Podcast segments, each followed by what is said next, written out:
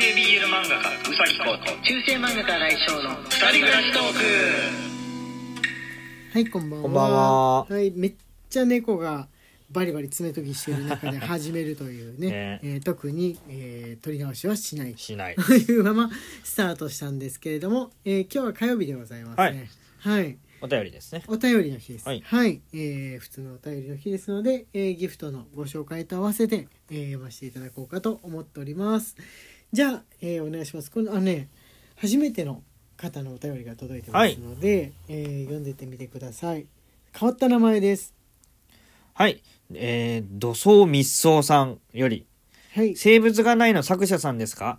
母のレディコミと BL 雑誌のゴミの山から引っ張り出して読んでましたことはいです、ありがとうございます。ありがとうございます。多分本わらが出てきたんでしょうね。その本物でしょうね。雑誌類の中かはいら本わらが出てきたっていう。そうでしょうね、うん。ことなんじゃないかと思うんですが土葬密葬ってのはそのままあの土にお葬式の葬に、えー密葬はあれだよね、こうひっそりとそうですそうです。葬儀するっていう変わった名前の方でございますはい。で性別がいないの作者さんですか？ということですが別人でございます。おいおいおいおい嘘つくな嘘です。嘘です。意味のない嘘をつく。な 何のために？何のための嘘なんや？謎。い本物です。はい、はい。よかったら、えー遊びに来てくださいね。また、土曜日、えーライブやってますのでね。はいよろしライブ配信やってますので、遊びに来てくはい、ださい。はい、別の名前で来られたらわかんないかもしれない。はい。このインパクト。このお名前のインパクトで。はい。じゃあ、えー次はこちら。これは青山先生からお便り来てますね。はい、同僚の青山よりお疲れ様です。一青山先生、ありがとうございありがとうごます。ざいますお。疲れ様です。青山です。先日の配信で新井先生が疲れてくると財布の小銭入れ部分のファスナー閉め忘れるって話があり、そんな人いないよっておっしゃっておりましたが、ここにいますよ。私、青山は疲れてくると閉め忘れることが増え、チャリンチャリンさせることがかなり多いです。ちなみに自分の場合は新品でもやらかしております。なので最近は小銭入れ開きっぱなしにしてたら疲れてきたなと逆に考えるようにしました。新品の財布に変えた後、けぜひ経過を教えてくださいませ。とのことです。間ありがとうございます。はい。あのね、ちゃんと、あの、放送の後、注文しました、通販で。はい翌日届けるスタイルで。はい。はい。チャリンチャリンしてないです。まあ落としてないでしょ。まだ。ね、まだね。まだってやめて。まだってやめて。まだ財布に対して意識が強いから、お新しいなって思ってるから、あれでしょ？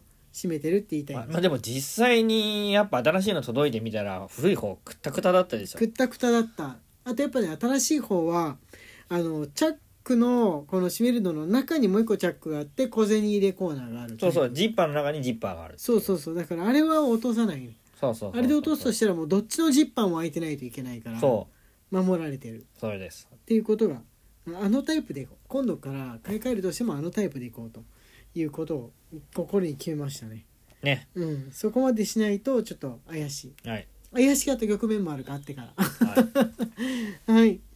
はい。じゃあえーとじゃあこちら、えーお願いします。これなべべさんですね。なべべさんより応援してます。一お疲れ様です。一はい。なべべさんありがとうございます。お忙しい中、明るい声を届けてくれる先生方とお疲れ様のサバ味噌さんへ。急に沢みそさん。ね。急に沢みそさんが入ってきてますけれども。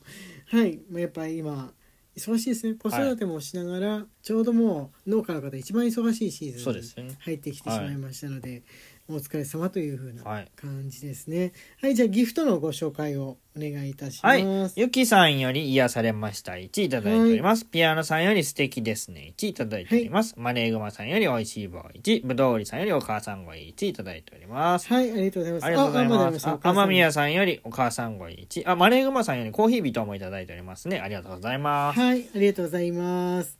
お、木下さんからあれです。えーお便りつ続きのような形でしょうかね。はい。あの牧野富太郎関係に、えー、木下さんが今研究しているものに関してですね。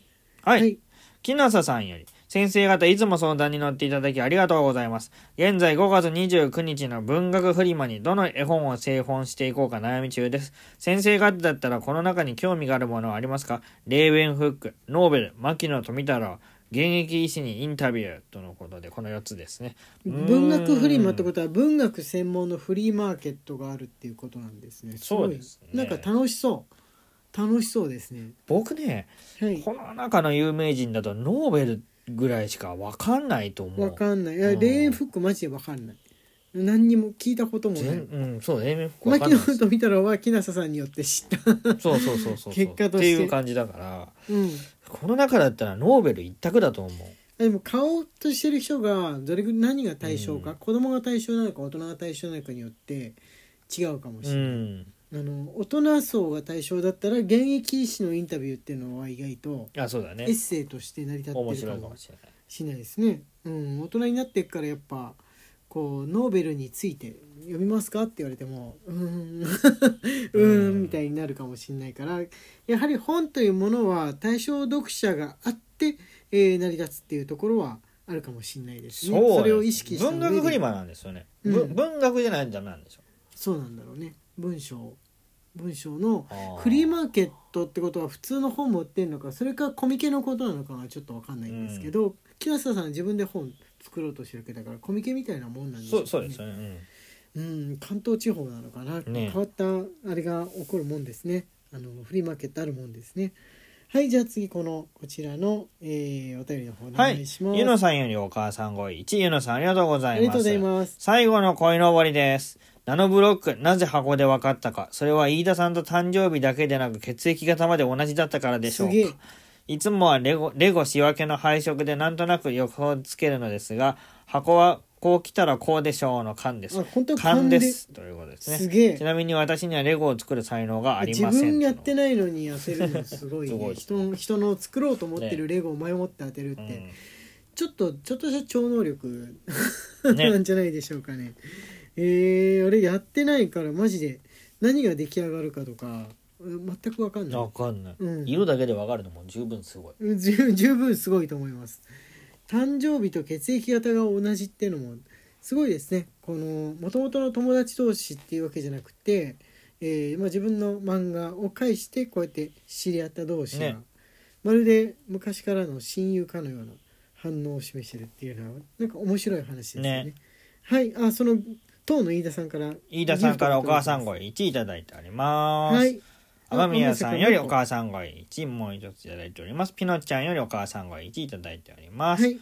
サバミソさんよりいつもありがとう1いただいております。あサムヨシさんこそいもつもお疲れ様でございます。はい。マクマクさんより大好き1いただいております。ありがとうございます。はい、ありがとうございます。えっ、とね、お便りの方、あ、やべ、これギフト、こっちギフトだった。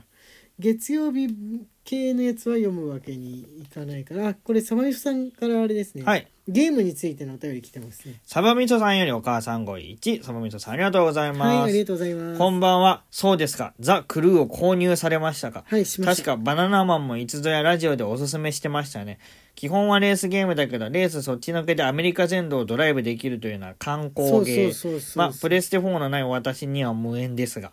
ちなみに他に、えー、風来、風、風来機というゲームがありまして、そちらは完全な旅ゲー、バイクで旅し観光地を巡りグルメもあり、これ、本当に気になってるんですよ、えーちなみに4本当は岐阜プラス周辺らしいので私の分まで楽しんでくださいませませとのことです。これ気になるね。これねマジでね買おうかね今考えて、ザ・クルーアメリカ全土もどこも行き尽くしたなってなったらこの結構前から言われてんですよこの風来機ってい買っていいかもうねやつがバイクいやでもねゲームが両ゲーだザ・っていうクルーの良さはいろんな車種があって、はい。い、ろんな角度から写真を撮れるっていう、はいはいはい。もうまさに資料価値はいはいはいはい。なんですよ、私の中では、あそうですね。こうくんはそれですよね。うん、うん。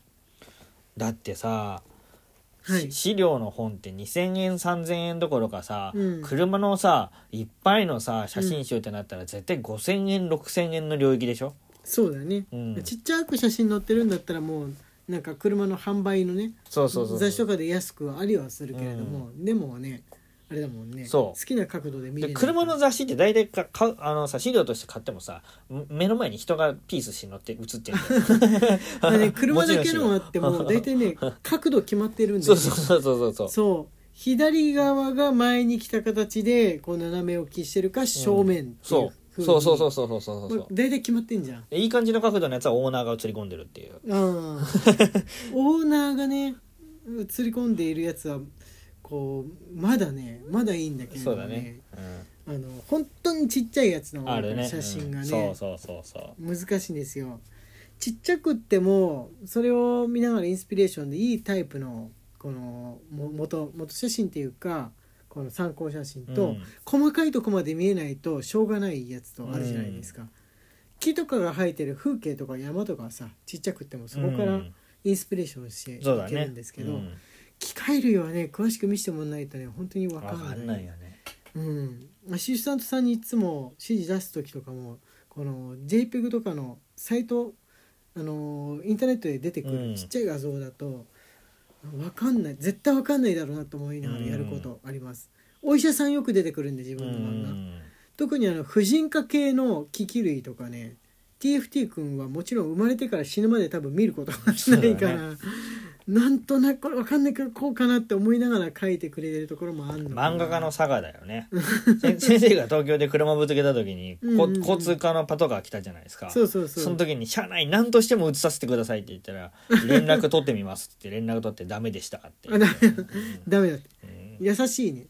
見せてくれて。なんか接触っていうかねあの同じ速度では走っててあのミラーと車体がかするみたいなかやつすっただけなんだよね。起きたんだけど、うん。結局ねどっちがぶつけたとかなく、まあ、どっちもあのー道が特殊すぎたから青梅街道のすごい狭いところなんだけど、うん。まあ、どっちもお家帰るっていう風なあの壊れたとこはそれぞれの保険で直すで。直してねってことで、まあ、罪状も減点もなしっていそうやつでしたね、うん。あれはびっくりしたんですけど名古屋の広い道だったらまあどっちかは罪に問われそうなんですけど東京だとよく起あきるのんですよ、ね、道はすごかったよね。やむなしっていうやつ。うんなんでもなのかなうドラえもんのガリバートンネルみたいな。